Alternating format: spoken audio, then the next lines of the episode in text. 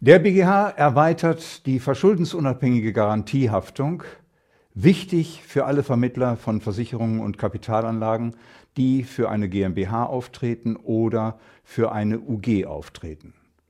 Herzlich willkommen zu einer neuen Folge unserer Rechtsinformationen für die Vertriebspraxis. Schön, dass Sie wieder dabei sind.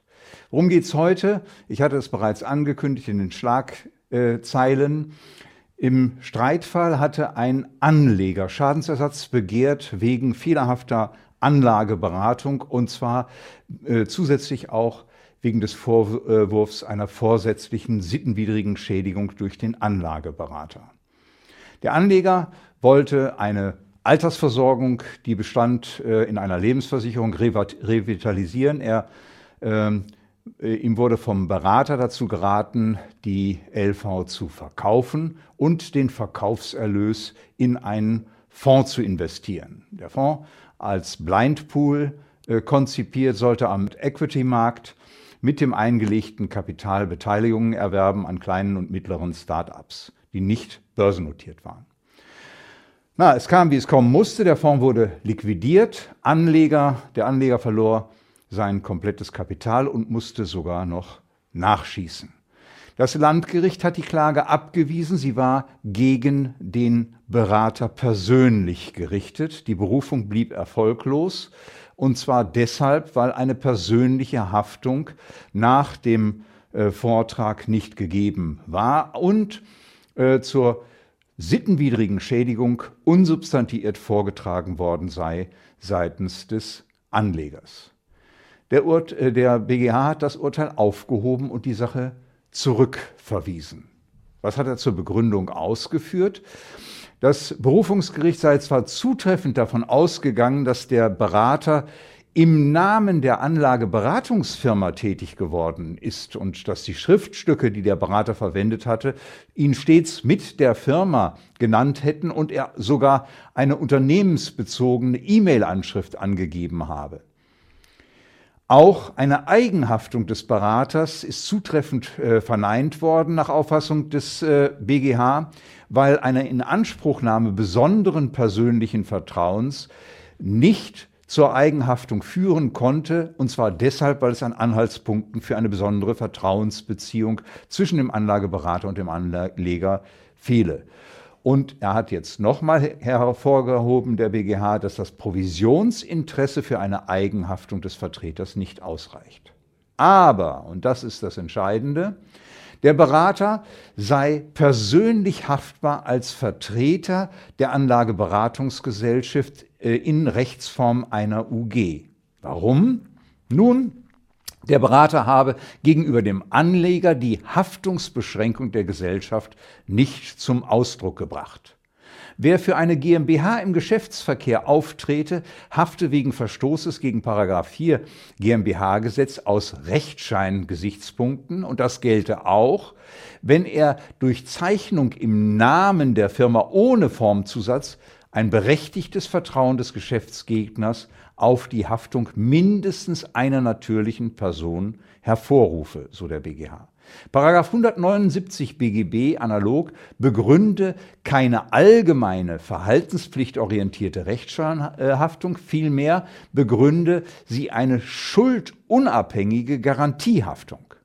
Maßgeblich hierfür sei der Umstand, dass unmittelbar auftretende Personen durch abgegebene sachlich unzutreffende Erklärungen einen Vertrauenstatbestand schafften, dem der äh, ähm, äh, auf den der Vertragsgegner äh, ja, vertrauen könne und der zum Inhalt habe, dass mindestens eine natürliche Person äh, hafte und zwar uneingeschränkt mit ihrem Privatvermögen. Ob der Vertreter bei Auftritt für die GmbH Unterlagen verwendet, die ihm die GmbH beispielsweise zur Verfügung gestellt hat, das sei für eine äh, verschuldensunabhängige Garantiehaftung ohne Bedeutung. Es sei vielmehr Aufgabe des Vertreters dieser Gesellschaft dafür zu sorgen, dass die Gesellschaft, für die er handelt, korrekt bezeichnet werde. Und diese Grundsätze der schuldunabhängigen Garantiehaftung, die hat der Bundesgerichtshof jetzt mit dieser Entscheidung auf die Unternehmergesellschaft angewendet. Auch die Unternehmergesellschaft muss gemäß 5a Absatz 1 GmbH-Gesetz in der Firma die Bezeichnung Unternehmergesellschaft haftungsbeschränkt oder zumindest abgekürzt UG haftungsbeschränkt führen. Eine UG könne nämlich mit geringerem Standkapital ausgestattet sein als eine GmbH, also deutlich weniger vorgeschriebenes Haftungskapital bereithalten. Daraus folge ein besonderes Bedürfnis des Rechtsverkehrs auf den Hinweis darauf, dass eine Haftungsbeschränkung besteht. Denn es bestehe die Gefahr, dass der Geschäftsgegner Dispositionen treffe, die er, wenn er den wahren Sachverhalt gekannt hätte, so ganz oder zumindest teilweise unterlassen hätte. Und dieser Gefahr entspreche die Vertrauenshaftung dessen, der die erforderliche Aufklärung nicht vornehme. Sie greife immer ein, diese Vertrauenshaftung, wenn zwingend vorgeschriebene Zusätze weggelassen oder unzulässig abgekürzt würden. Gesetzliche Vorgaben seien exakt und buchstabengetreu einzuhalten, die im GmbH-Gesetz verankert seien. Eine Rechtsstreithaftung äh, sei deshalb stets möglich, wenn der Zusatz unvollständig sei und der zwingend gebotene Hinweis haftungsbeschränkt fehle. Der bloße Verweis auf die Rechtsform UG reiche also nicht aus, anders als beim Rechtsformzusatz GmbH Gesetz, äh, GmbH. Denn die UG trage Haftungsbeschränkung oder diese Qualifizierung nicht im Namen. Deswegen sei das Weglassen der Haftungsbeschränkung geeignet, den Eindruck zu erwecken, für die Unternehmergesellschaft haftet zumindest eine natürliche Person unbeschränkt. So wie wir es eben auch bei der KG, der Kommanditgesellschaft beispielsweise, haben. Die Vorgaben des Paragraphen 5a waren im Streitfall nicht eingehalten. Warum? Der, äh, die dem Kunden überlassenen Unterlagen hatten keinen Hinweis auf die Haftungsbeschränkung und teilweise nicht einmal einen Hinweis auf die Rechtsform UG. Nun, was haben wir zu der Entscheidung zu sagen?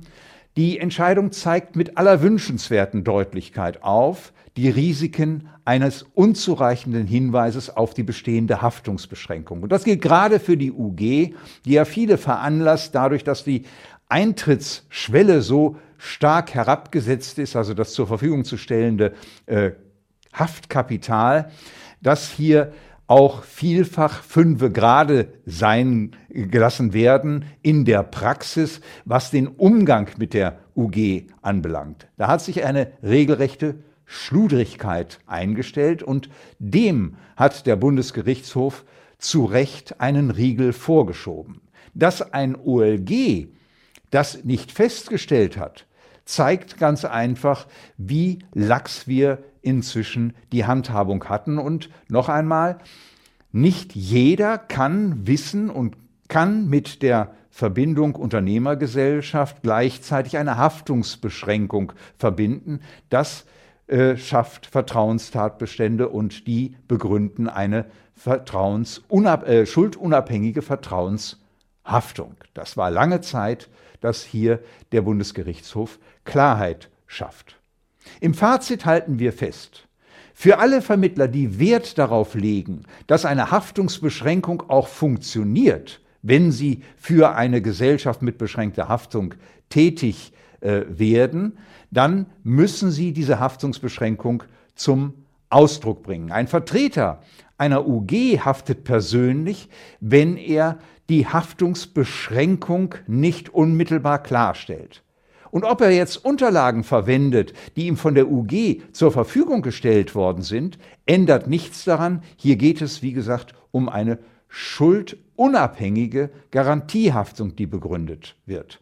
Die gesetzlichen Vorgaben, so hat der BGH es uns ins Gebetbuch geschrieben, der Unternehmergesellschaft Haftungsbeschränkung, äh, haftungsbeschränkt oder UG haftungsbeschränkt, müssen exakt und buchstabengetreu eingehalten werden. Bitte achten Sie darauf, dass Sie diese Dinge künftig im Geschäftsverkehr äh, auch wahren und dass sämtliche Unterlagen, die Sie verwenden, auch in diesem Punkt klar und eindeutig sind. Übernehmen Sie es beispielsweise in die Protokolle.